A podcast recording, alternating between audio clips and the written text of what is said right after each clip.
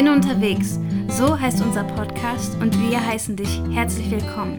Wir, das sind Rainer, Gerson und ich, Miriam.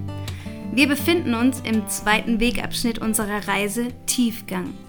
Uns bewegt die Frage, wie kann ich geistlich wachsen? Zu Beginn jeder Reise steht das Fernweh, dieser unbändige menschliche Drang nach dem Meer. Wobei man das Meer jetzt mit H oder E schreiben kann, ne? Der Wunsch, eben Neues zu entdecken, hinter den Horizont zu blicken. Es gibt mehr als das, was ich sehen, wahrnehmen und denken kann. Das letzte Mal, ihr erinnert euch, haben wir über diese Sehnsucht gesprochen. Dabei trifft David den Kern, wenn er schreibt. Es dürstet meine Seele nach dir. Er hat verstanden, dass wir unsere innere Zerrissenheit, die sich aufspannt, zwischen eben diesem Fernweh und gleichzeitig dem Wunsch nach Heimat, nur bei Gott auflösen können. Ein anderer Mann der Bibel fragt nun, wie er der Sehnsucht nach Gott nachkommen kann. Er hat das Glück, zur Zeit Jesus zu leben und fragt ihn selbst. Ja, ihr könnt die ganze Geschichte in Lukas 18, die Verse 17 bis 27 mal komplett durchlesen, vielleicht jetzt auch an dieser Stelle, wenn ihr mögt. Dort fragt der Mann, guter Meister, was soll ich tun, damit ich das ewige Leben erbe? Ja, also wir kennen diese Geschichte unter dem Titel Der reiche Jüngling. Wer ist denn dieser Jüngling? Was erfahren wir in ihm von, ja, über ihn in diesem ganzen Text? Vielleicht können wir da jetzt zusammen einfach mal so ein bisschen die, ihn charakterisieren, um, um zu verstehen, mit welcher Motivation er vielleicht diese Frage stellt.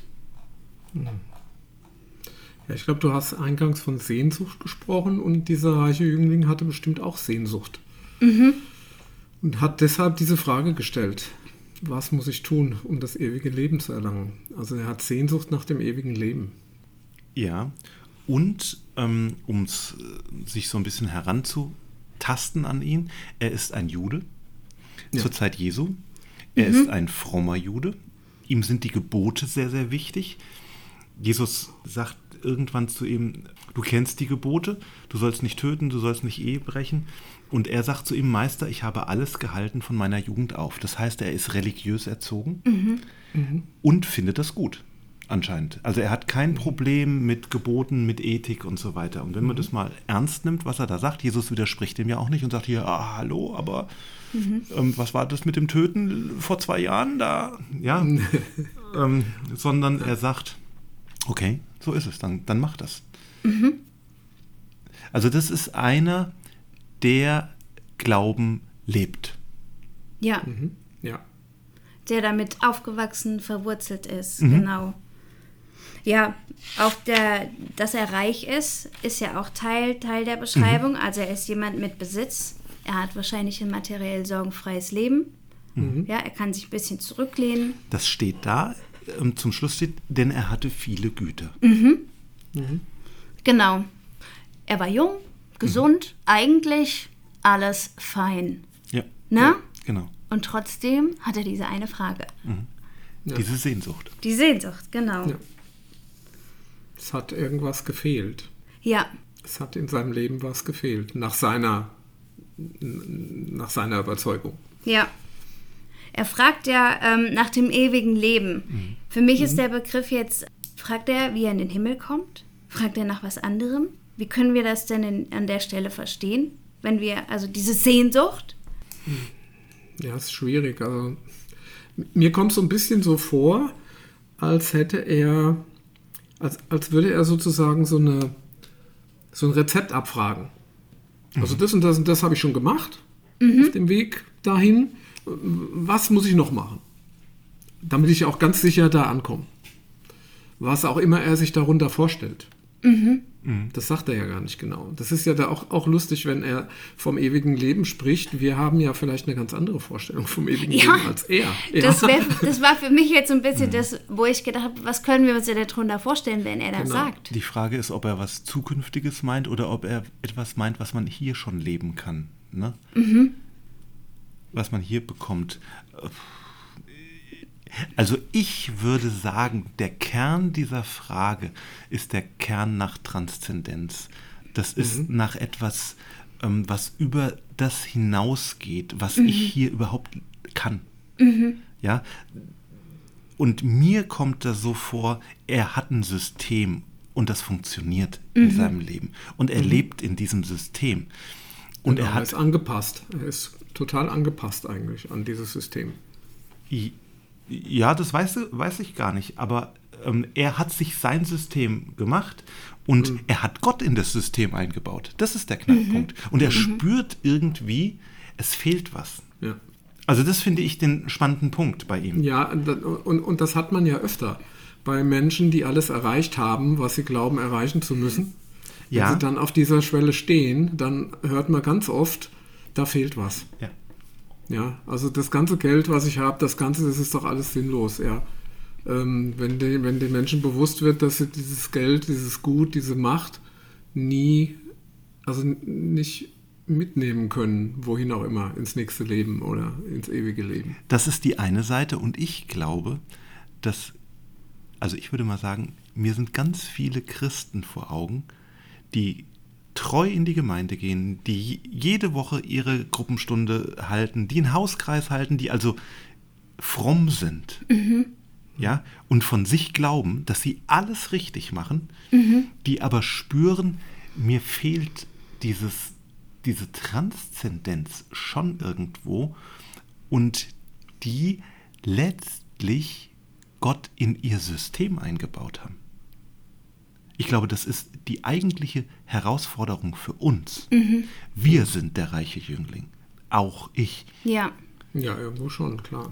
Und ich habe dazu ein Zitat von Franz Jollitsch, Jallix geschrieben, katholischer Theologe, der mich auch auf diese Geschichte gebracht hat. Einst ähm, mit dieser Auffassung des reichen Jüngling kann man in Kirche und in, in den etablierten Religionen ganz gut leben. Jeden Sonntag in den Gottesdienst gehen, den Segen Gottes und die Erfüllung für den Segen Gottes und die Erfüllung eigener Wünsche bitten.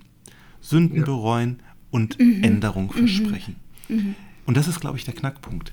Gott ist letztlich eingebaut in mein System und soll mir helfen, dass ich ein gutes Leben habe. Nach den Wertmaßstäben, die mein System eben bilden. Genau. Ja.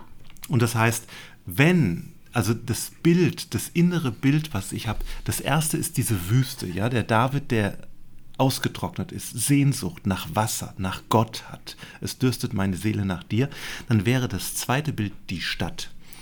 Der reiche Jüngling hat hunderttausend Sachen um sich herum. Er hat einen anstrengenden Job. Er tut Gutes.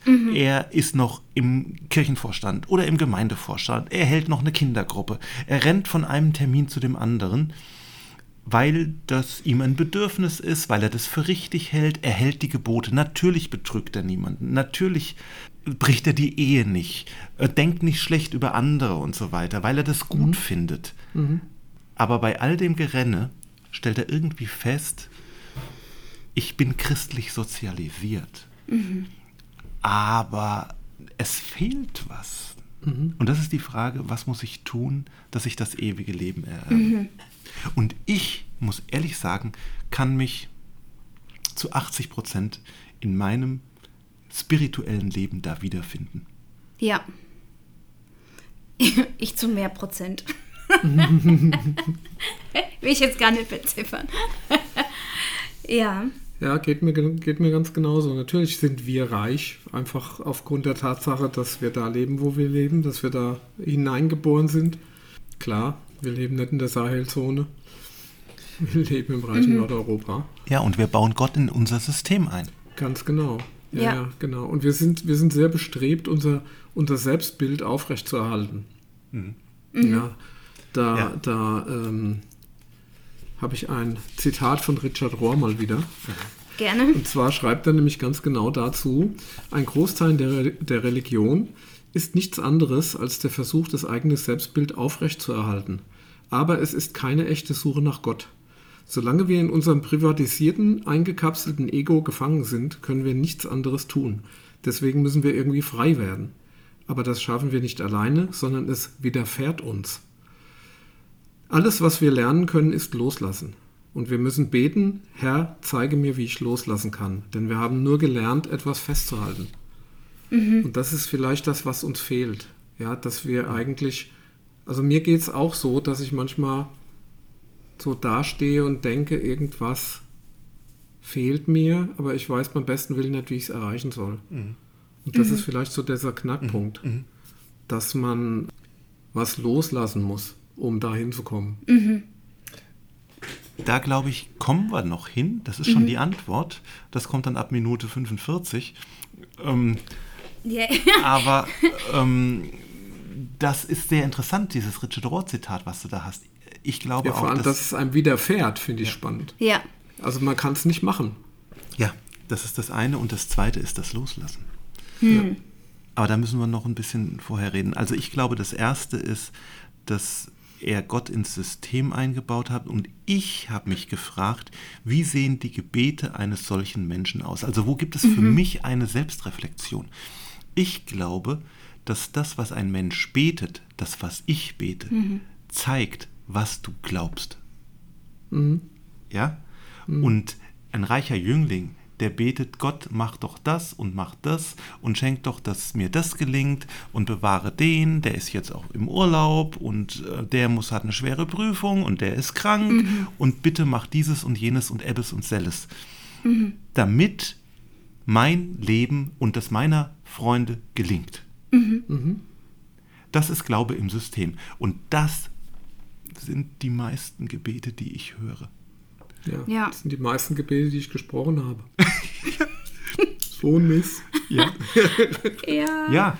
Und deshalb denke ich, der reiche Jüngling ist uns gar nicht so fern, wie Nee, wir überhaupt nicht. das Ja, ja. glauben. Es tut auf jeden Fall gut, mal die Hand an die eigene Nase zu führen und diese festzuhalten.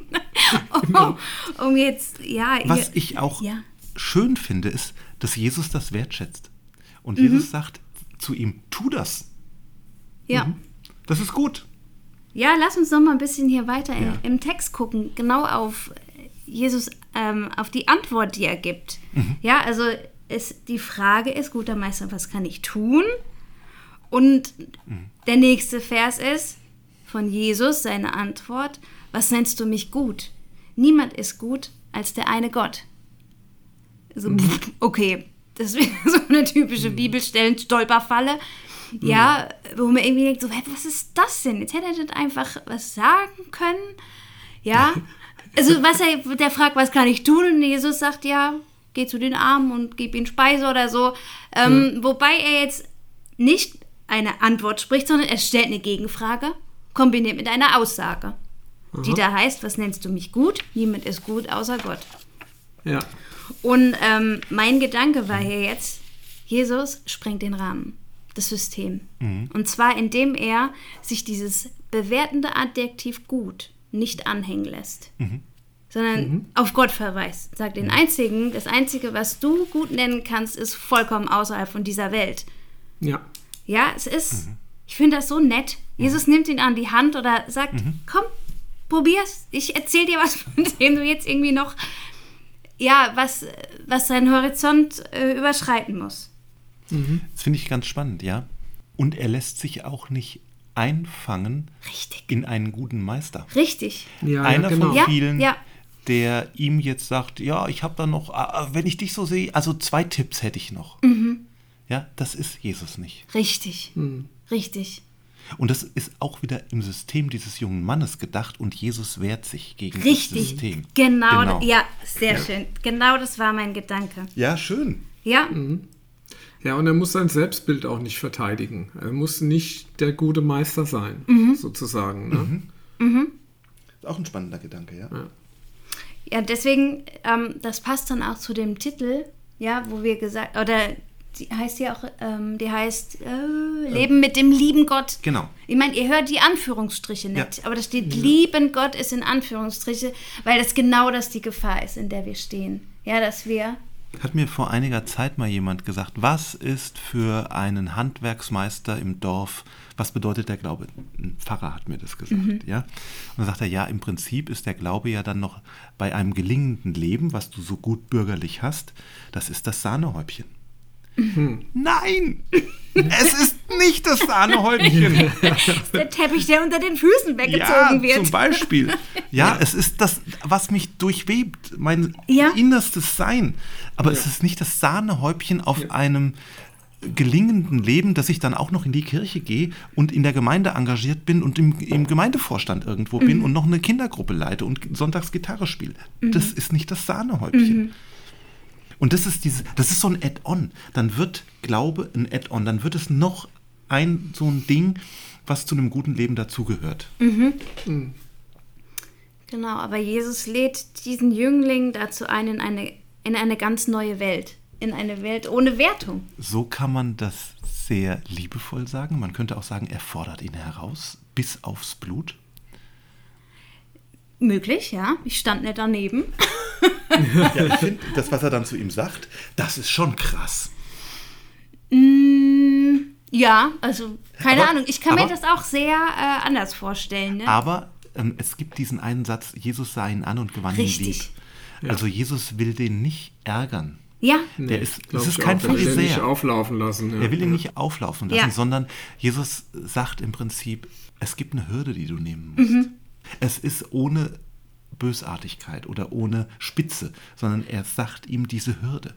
richtig. Er fordert ihn schon heraus. er Es ist nicht so, dass der nicht springen müsste oder nichts Ja. überwinden müsste. Aber Jesus weiß, also ich stelle mir das so vor, dass Ja. er genau weiß, wie weit er gehen kann, wie sehr er ihn kitzeln muss, ähm, Ja, ja. damit der Jüngling so irgendein Stein angestoßen wird, der, der ihm zu nachdenken bringt und der, der ihm so eine Ahnung gibt, wovon Jesus vielleicht spricht. Ja, und ich glaube, dass das eine klassische Hürde ist. Mhm. Jesus sieht ihn, er sieht all das Gute, was der macht. Er sieht den tiefen Glauben, den dieser Mann hat. Er sieht das, wo er Almosen gibt und wie er Mhm. sich einsetzt.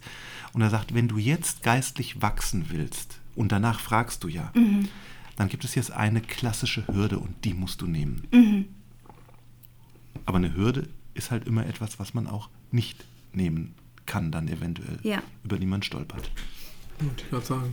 Kann sich auch ganz schön auf die Schnauze legen, wenn man über eine Hürde springen will. Ja, spannend. Ja, Ja, Tatsache. Also ich habe so eine, so eine romantische Vorstellung, wenn Jesus jemand gegenübersteht, dass er ihm in die Seele schaut. Und das hat er bei dem jungen Mann vermutlich auch gemacht. Und da hat er nämlich gesehen, was da für eine Sehnsucht ist. Und er hat auch genau gesehen, was der junge Mann braucht, um das zu erreichen.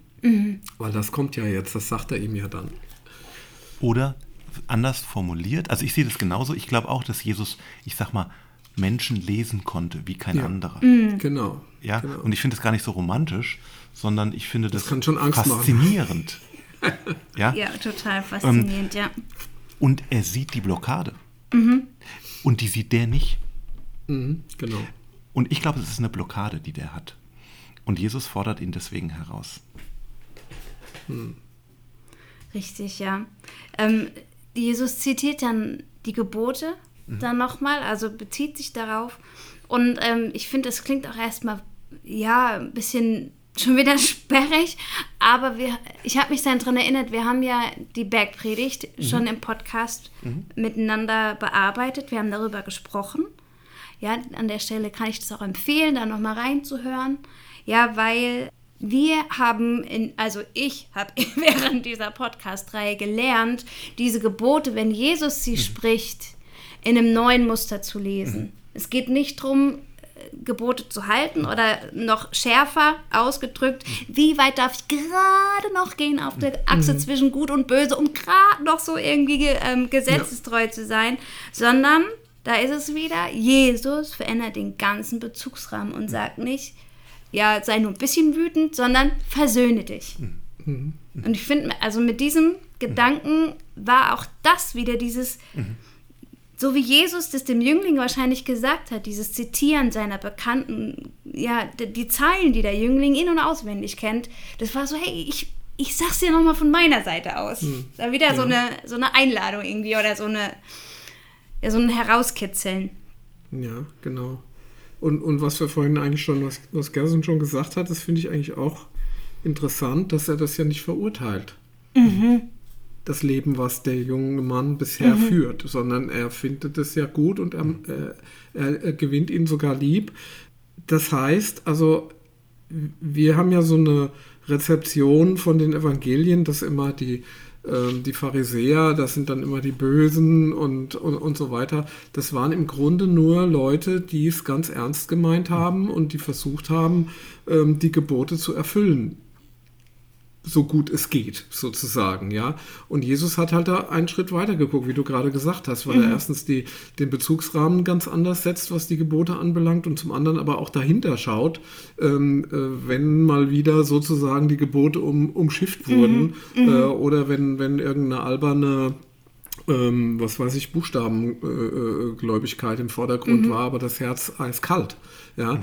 Äh, und und ähm, das hier zeigt mir eigentlich, dass, dass Jesus anfangs auch ja ganz normal die Pharisäer, die gläubigen Leute angesprochen hat. Mhm. Nur die, die hatten halt, die waren halt etwas versteinert, die haben sich halt nicht von ihm wirklich ansprechen lassen, bis auf wenige Ausnahmen. Vielleicht ist es auch so, dass Jesus die geistliche Reise ernst nimmt und ihn auch nicht überfordern will. Ja. Mhm und erstmal sagt, hier, die Gebote, das ist doch schon mal ein ganz guter Anfang. Mhm. Ja, und dann sagt der, äh, das, das kenne ich. Mhm. Aber ich frage noch, wie geht's weiter? Mhm. Okay. Und ja. da ist ja der spannende Gedanke, es geht noch weiter. Und ich finde, geistliches Wachstum findet nicht statt, wenn man sagt, so wie ich das mache, ist alles super. Mhm. Mhm. Da gibt es noch was. Und ich erlebe das bei vielen Christen, dass sie auf mich den Eindruck machen, als wenn sie wüssten ja eigentlich alles. Eigentlich kann mir ja keiner mehr was richtig erzählen. Ich bin richtig, mhm. ich glaube richtig, ich meine das ganz ernst, ich bin dabei. Und das ist die Hürde, um weiter zu wachsen. Mhm. Weil da die Sehnsucht nicht ist. Und das ist für mich bei dieser Reihe mit diesen fünf Teilen jetzt der eigentliche Clou, dass ich das auch für mich erkannt habe. Da gibt es noch was, was ich noch gar nicht habe. Mhm. Mhm. Und ja. schön ist, oder Jesus hatte das. Er hatte ja. diese Erfahrung, er hatte diese Weitsicht und redet deswegen auch sehr milde oder dieser ja. Satz, den wir in den Rainer, den du ja auch schon zitiert hast, und Jesus sah ihn an und gewann ihn lieb. Ja. Das, das macht Jesus sicher aus so einem aus seiner weiten Erfahrung, die er schon hat, die er diesem Jüngling mhm. voraus hat. Mhm. Ja, also ich, ich habe auch so ein Zitat im Ohr, da hat mir jemand Älteres gesagt, es ist das Privileg der Jugend, Fehler machen zu können. Mhm. Das war, finde ich, aus, aus so einer ganz weiten Perspektive mhm. von jemand, der, der eben die Jugend hinter sich hat und einfach so ach, so gnädig ist mit den ganzen Fehlern und sagt, das gehört auch dazu. Ja, oder eine Mutter auf dem Spielplatz, die ich mal miterleben durfte, das war auch so ein Herzensmoment. Ja, das Kind hat halt versucht, irgendwie einen Ball auf der Schräge zu parken und er ist immer runtergerollt und war furchtbar zornig, dass es nicht geklappt hat. Und dann hat die einfach gesagt, ach ja, es ist wirklich schwierig, zwei Jahre alt zu sein. Ja, dann hat das so stehen lassen. Sie hat keine Lösung geboten. Es war einfach, ja, genau das bist du in dem Moment. Ja, ja. Und Jesus sieht ihn an und hat ihn lieb. Ja, genau. Das ist so schön. Ja, ja, ja, stimmt, genau. Stimmt. Genau. Aber er sieht die Blockade. Richtig. Und er, genau. sagt, und er sieht, wo er steht. Er sieht mhm. genau, wo der, wo der junge Mann steht und, und sieht auch, was er, was er tun müsste, um einen Schritt mhm. weiter zu kommen. Genau. Er benennt das dann auch. Ja, Jesus sprach dann weiter. Eines fehlt dir. Geh hin, verkaufe alles, was du hast und gib's den Armen. So wirst du einen Schatz im Himmel haben. und komm, folge mir nach. Er aber wurde, also das machen wir dann später ja, noch. Aber ja. gut, wir ja, brechen die Zelte ab, verkaufen Laptop, Mikrofon und alles und geben es den Armen. Genau. Ziehen, uh, ja. ziehen eine, eine, braune oder graue Kutte an und laufen barfuß durch die Gegend. Ja, genau. wie können wir das ernst nehmen? Also Jesus fordert zwei Dinge von ihm. Mhm. Dass er, also das muss man erstmal erstmal sachlich verstehen. Das eine ist, er soll alles verkaufen, was er hat. Und das zweite ist, er soll ihm nachfolgen. Ja. Das sind zwei verschiedene Punkte. Mhm. Und ja, das mit dem Verkaufen ist Mist. das ist schwierig, ja. ja. Ja, wie würdet ihr das denn ja. deuten? Miriam. Ja. Boah, ey. Also ich glaube, man kann schon auf viel Luxus verzichten. Aber so ja. ganz alles verkaufen und asketisch leben, ob das uns allen Ja? auferlegt ist. Ich wehre mich dagegen. Ja. Ja, das wäre vor allem auch ähm, ein Ausstieg aus dem System. Ja, also wenn, ich sag mal so, wenn du jetzt zum Beispiel in deinem Fall das Auto und alles weggeben würdest, könntest du die Kinder nicht mehr zur Schule, zur Kita, was auch immer, wenn es halt nicht gerade im selben Ort ist, äh, bringen, dann müssten die auch irgendwie zu Hause bleiben. Also eins reizt sich, an, reizt sich ans andere oder man könnte seinen, seinen Beruf nicht mehr wahrnehmen, weil man da nicht hinfahren kann, weil es halt nicht im selben Ort ist ähm, äh, und so weiter. Also das ist so eine Kette und die zielt im Grunde dann auf Aufgabe von allem, was, was man jetzt so sich aufgebaut hat. Wenn ich alles, wenn ich alles weggebe, was ich habe. Also der Franziskus soll es ja gemacht haben. Ne? Das war ja im Grunde, der hat ja genau diesen, diesen Vers so verstanden. Und der, der Franziskus äh, war ja auch ein reicher Jüngling sozusagen. Der, ja, ja, Franz von Assisi, ne? Der war ein reicher Jüngling äh, und hat im Grunde alles stehen und liegen lassen, auch sein Erbe in den Wind geschlagen und hat sich halt die Kutte angezogen und ist dann barfuß in der Gegend rum. Und alle haben gedacht, er hat einen Vogel. Ja. Aber der hat dann stattdessen mit den Vögeln geredet. Rainer, aber du bist das- immer wieder für ein Wortspiel gut. Ja, das kommt so angeflogen. Oh, schon wieder. Ja, der Franziskus, die Vögel und das Anfliegen. Ja. Also ich finde das total bewundernswert, wirklich. Menschen, Absolut. die das machen, auch ähm, Mutter Teresa. Genau. Und ich Wow. wollte nämlich gerade sagen, das gibt es heute auch noch. Und Ja. zwar noch nicht mal jetzt in Glaubensdingen. Es gibt auch Leute, die ähm, aussteigen, ähm, zum Beispiel grüne Landwirtschaft betreiben, wieder mit Pferd und Mhm. Flug und so weiter. Oder es, ähm, es gibt einen Menschen in Rheinland-Pfalz, den habe ich sogar schon live gesehen auf so einem Gartenmarkt. Der wohnt irgendwo im Wald im Hunsrück und äh, äh, züchtet irgendwelche Kräuter und Ableger von irgendwas. Sieht aus wie Rübezahl. Und, ähm, Genau, und das ist jetzt die Frage. Wenn du Jesus nachfolgst, gilt das für uns? Müssen wir das? Ist das das Gebot in einer reichen westlichen Welt? Geh hin, verkaufe alles, was du hast und folge mir nach? Also es stellt uns schon arg in ja, Frage. ist total herausfordernd, die Frage. Ich würde Ja. jetzt, ich weiß nicht, ich würde jetzt total ausweichend antworten, ob das jetzt in Ordnung ist, aber ich würde sagen, für manche. Weil das ist, das ist auf jeden Fall gut, das zu machen, aber ich will das nicht machen. ah, ist das schwierig. Ja, gut, es gibt ja auch so ein Verkaufen Leid. Ja, also quasi. es gibt auch Nachfolgeleid. Nee, nee, pass auf. Dass man, die hatten wir ja gerade. Aber ich meine jetzt, dass man zum Beispiel eine Unabhängigkeit von seinem Besitz erlangt. Es gibt auch Menschen, die sind besitzend und trotzdem sehr unabhängig davon. Ja.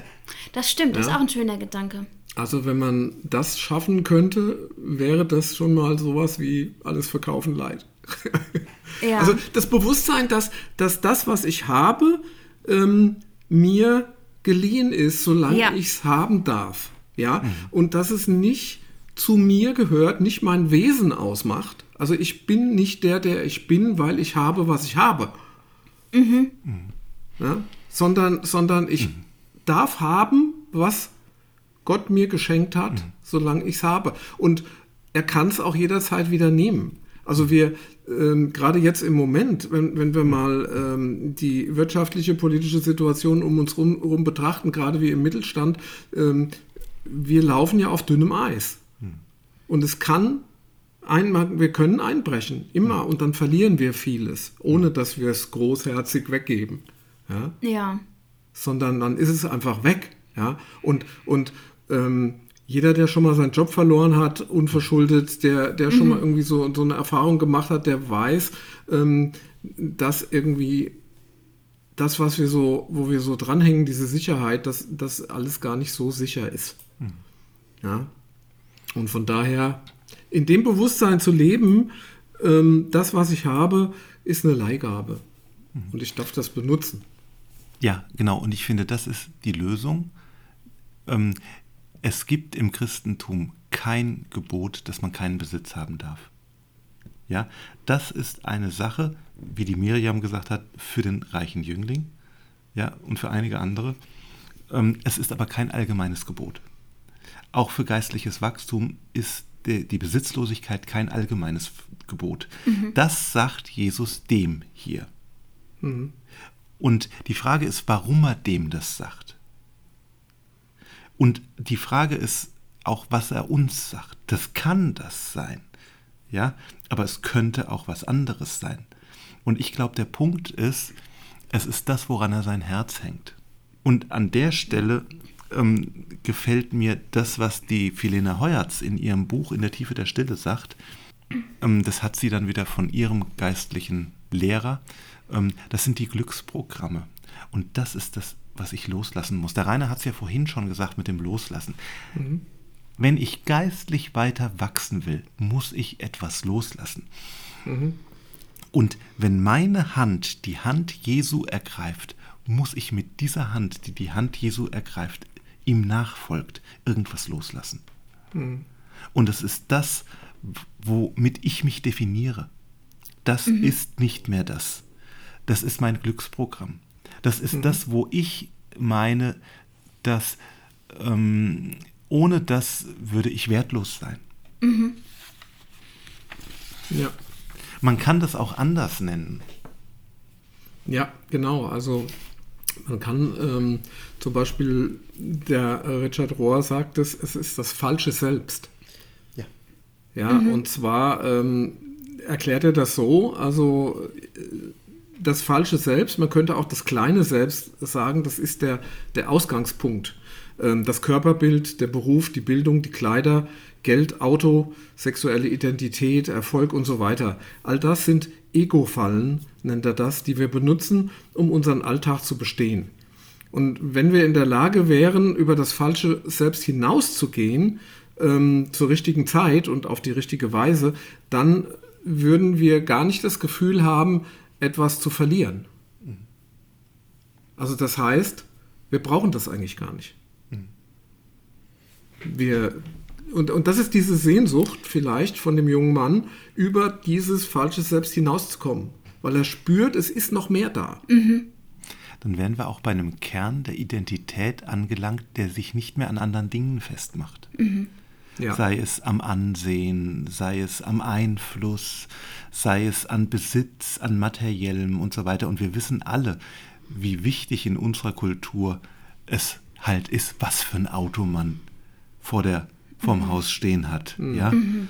Und äh, das macht schon was mit uns. Und wir mhm. wissen alle, dass es eigentlich nicht gut ist. Ja, die ja. Felina Heuertz, die, die bündelt es in drei Wortpaaren, die so ein bisschen abstrakter sind, als jetzt zu sagen, es geht um Beruf und das Auto vom mhm. Haus und so weiter. Ähm, ich finde das einen tollen Ausgangspunkt, weil man da einfach über sich selbst ins Nachdenken kommt. Und zwar sagt sie, es ist das Verlangen nach Macht und Kontrolle, mhm. Zuneigung und Wertschätzung und Sicherheit und Überleben. Mhm. Und diese drei Grundbedürfnisse, dieses Verlangen, ist in jedem Menschen drin. Mhm. Ja. Jeder kann, kann ja sich da drin finden und es ist auch sehr wahrscheinlich, dass, dass du an einem dieser drei Punkte besonders empfindlich mhm. bist. Mhm. Genau. Ja. Es gibt Menschen, denen ist vielleicht Besitz nicht so wichtig, aber Macht. Mhm. Sie üben Macht über alle möglichen anderen aus. Und wenn sie den Eindruck haben, mir entgleitet eine Beziehung, dann werden die ganz mhm. kribbelig. Mhm. Und das ist das, was dieser Mensch dann loslassen muss. Richtig, ja. Um geistlich zu wachsen, weil er sein Selbst damit verknüpft hat. Genau, weil die Identität damit, also mhm. damit gefüllt wird, wie viel Einfluss ich habe zum Beispiel. Ja. Ja, oder wie viel Wertschätzung ich von anderen erfahre. Ja, ja wie viel Sicherheiten ich in meinem Leben aufbauen kann. Ja. Da hat jeder ja. so seinen eigenen Schwerpunkt. Ich glaube, es lohnt sich da mal drüber nachzudenken, mhm. was es bei ihm ist. Ja. Und was mir, also das finde ich ganz wichtig, dass, also das eine ist Macht, das andere ist ähm, angesehen sein, diese Wertschätzung. Mhm. Und das dritte ist Sicherheit und Besitz. Ja? Ähm, das sind so die Klassiker mhm. in dem Ganzen. Also mir ist jemand vor Augen, dem ist, für den ist Wertschätzung ganz wichtig. Während Besitz kann er locker weggeben. Mhm. Das ist für ihn überhaupt mhm. nicht wichtig. Aber Wertschätzung, dass ich anerkannt, ähm, darum kämpft diese Person. Mhm. Mhm. Ja. Sprichst du gerade von mir? Nee. nee, nee, ja, das hätte ich, dann hätte ich sagen, also der Rainer, das wollte ich ja, mal hier ja. so du, du, würdest aber, du würdest nichts Falsches sagen, ja. Das mhm. ist nämlich tatsächlich so, ja. Also ja. ich meine, ähm, Menschen, Rainer, das die, wollte ich ja jetzt gar nicht. nee, aber Menschen, die im künstlerischen Bereich arbeiten, ähm, sind ja, also es gibt ja diesen Spruch, ja genau, der, der Applaus ist mein Brot sozusagen, weil ja. ich mein, oder ist mein Lohn, sagt man manchmal, der Applaus ist mein Lohn, ja. ja. Äh, ich füge jetzt hinzu, weil im Moment sowieso keiner Geld für Kunst ausgibt. Ich hatte wieder eine Ausstellung am Wochenende und habe äh, nichts verkauft, aber äh, viel Applaus gekriegt. Super. War auch schön, ja, natürlich, äh, ganz toll. Ähm, und und äh, gerade in diesen Bereichen ist es ja so wichtig, vermeintlich ähm, sagt man immer, man müsse sich einen Namen machen. Ja, das ist ja genau. auch nichts anderes, ja, ja? Mm. Wie, wie, ja? dass du irgendwie wiedererkannt wirst, dass du ähm, also es, es, war so, dass ich, ähm, es war eine dreitägige Ausstellung und ich äh, konnte nicht die ganze Zeit permanent am, äh, bei meinen Sachen sein. Und dann bin ich ein bisschen später dazugekommen. Da waren Leute, die, die sagten dann, ah, wir haben sie schon gesucht, aber ich habe ihre Sachen gesehen, das erkennt man sofort, dass das von ihnen ist. Mhm. Ja, also das war natürlich ein tolles Kompliment, weil äh, sprich, künstlerische Handschrift, bla bla bla, alles prima. Aber das, das ist natürlich auch so ein da kämpfe ich immer wieder mit, ja, dass man, äh, dass man sagt, mhm. will ich das? Was für einen Aufwand muss ich betreiben, mhm. bis ich mal so bekannt bin, dass ich im Museum of Modern Art in New York hänge oder so? Ja, und stehe, ich mache ja Skulpturen, stehe. Das, das Dramatische ist ja dann, dass du meistens verstorben bist, bis deine Kunstwerke Geld bringen.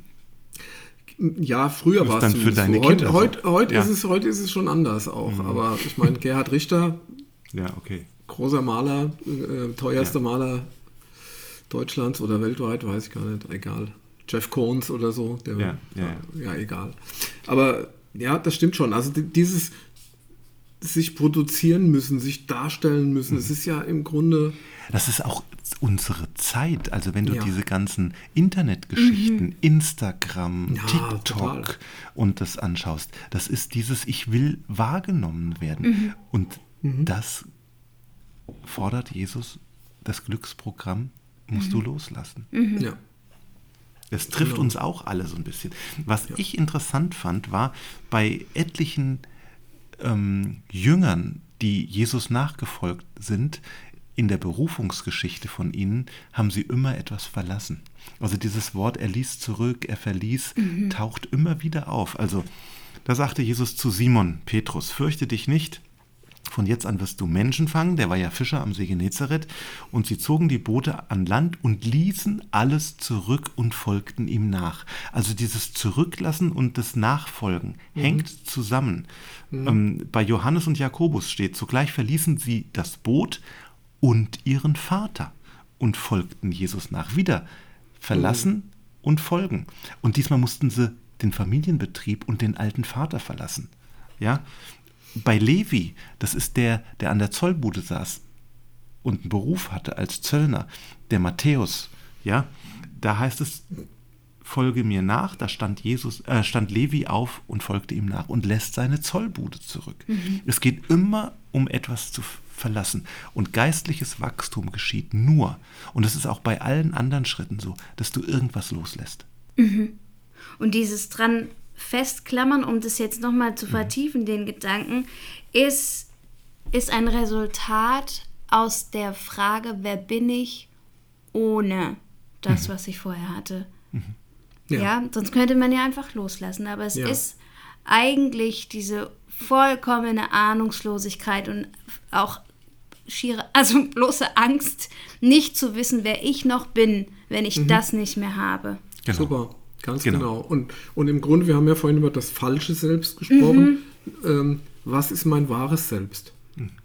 Ja, wer bin ich wirklich? Mhm. Was macht mich aus ohne mhm. all das? Ja?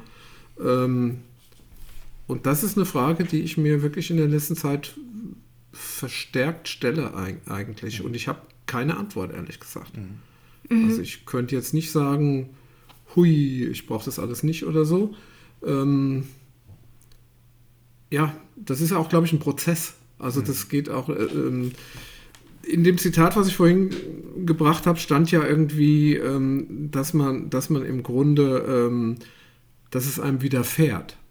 Mhm. Ja, also, äh, dass man beten soll, Herr, zeig mir, wie ich loslassen kann, mhm. schreibt der Herr Rohr, äh, denn wir haben nur gelernt, ähm, etwas festzuhalten. Also, vielleicht ist das so ein, so ein Weg, kann das für jemanden ein Weg sein, dass mhm. man darum betet, dass, dass man gezeigt bekommt, was und wie man loslassen kann.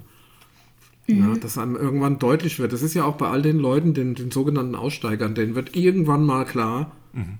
so geht es nicht weiter. Mhm. Mhm. Ja. ja, vielleicht aber auch kombiniert mit, mit der Erfahrung und dem Vertrauen, dass der nächste Schritt, dass Gott an meiner Seite steht.